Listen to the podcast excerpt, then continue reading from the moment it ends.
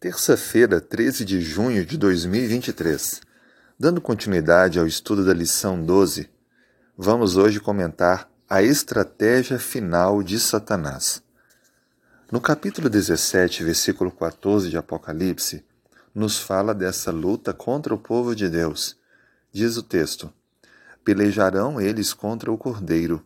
O Cordeiro os vencerá, pois é o Senhor dos senhores, o Rei dos reis vencerão também os chamados eleitos e fiéis que se acham com ele. A Bíblia descreve que haverá uma união entre os poderes políticos e as influências religiosas apostatadas desse mundo. Haverá um momento de uma crise tamanha que as pessoas requerirão alguém que os represente diante de Deus, para que assim possa eliminar as tragédias que trarão calamidades à humanidade. É justamente nesse momento que haverá uma grande união entre poderes políticos e religiosos. Mas veja, poderes religiosos apostatados que misturaram a mentira com a verdade. E essa união será uma união que formará o bloco do mal, o bloco que perseguirá o povo de Deus, aqueles que estarão contra os filhos fiéis do Senhor. Mas a boa notícia o texto bíblico nos dá: o povo de Deus vencerá, porque está com Cristo e Cristo já nos garantiu a vitória. Três lições são importantes aqui.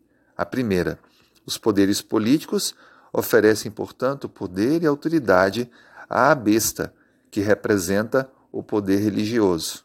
Segundo, este, esta luta, esta batalha, será contra aqueles que seguem a Cristo, contra o Cordeiro. E finalmente, terceiro, a batalha ela será com a vitória para aqueles que estão com o Cordeiro, com, com Cristo Jesus. Ou seja, a decisão que eu tomo hoje de estar ao lado de Cristo definirá a minha consequência nessa batalha. Estar entre aqueles que serão perseguidores ou os perseguidos está entre os que serão derrotados ou com os que vencerão? Eu escolho estar com Cristo. E você? Vamos batalhar com Ele, ser fiéis aos princípios e à Sua palavra, perseverar até o fim, ainda que venham adversidades, ainda que todas as advertências de Deus venham a ser evidenciadas em nosso tempo. Vamos permanecer firmes diante das lutas que virão? Eu quero orar com você. Se puder fechar os olhos, Senhor, colocamos diante do Senhor a nossa vida e desafios que temos. Dê-nos forças para sermos fiéis à tua palavra e teus princípios, e assim mantermos firme a nossa caminhada, almejando a vida eterna com o Senhor.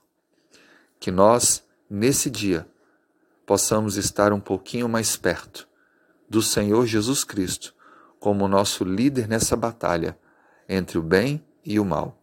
Dirija nossos passos, dê-nos vitórias, abençoe nosso lar, a nossa vida, em nome de Jesus. Amém.